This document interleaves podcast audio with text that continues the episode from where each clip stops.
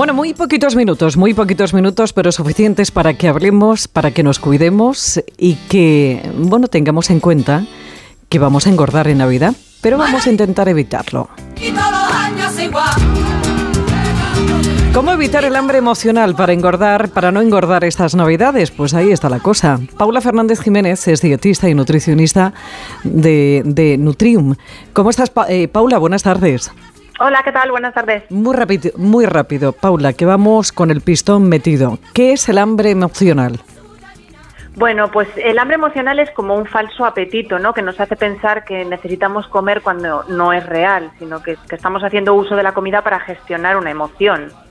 ¿Y qué podemos hacer para controlarla? Por ejemplo, algún truco.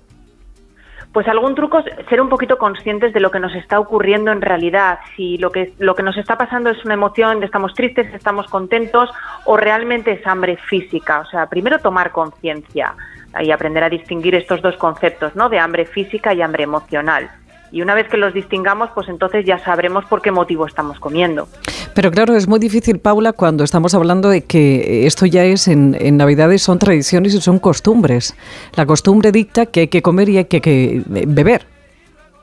Claro, sí, sí, es que el hambre emocional también va muy ligada a las costumbres, a lo que nos han enseñado, ¿no? Entonces, si estamos de celebración hay que comer y beber sin límites.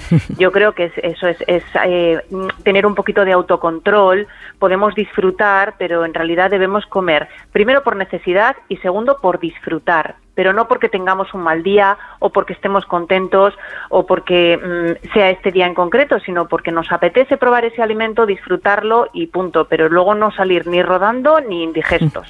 Y un último consejo sería, Paula, eh, consultar siempre a un especialista. Sí, sí, por supuesto. Estos días eh, somos muy dados a hacer locuras para compensar, ayunos y demás, y bueno, o dietas milagro, y esto no lo recomendamos, entonces siempre tener un buen asesoramiento. ¿Y, y hay algún truco para que no cojamos peso, ya sea por hambre emocional o no?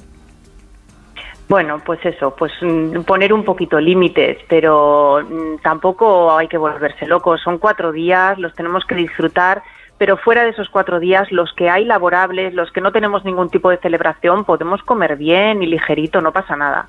Pues eso haremos. Gracias, Paula, que tengas una feliz Navidad. Igualmente, feliz Navidad a todos. Manolito, Manolito, huevo frito, anda que no comprar un traje que llevártelo a almorzar. Más de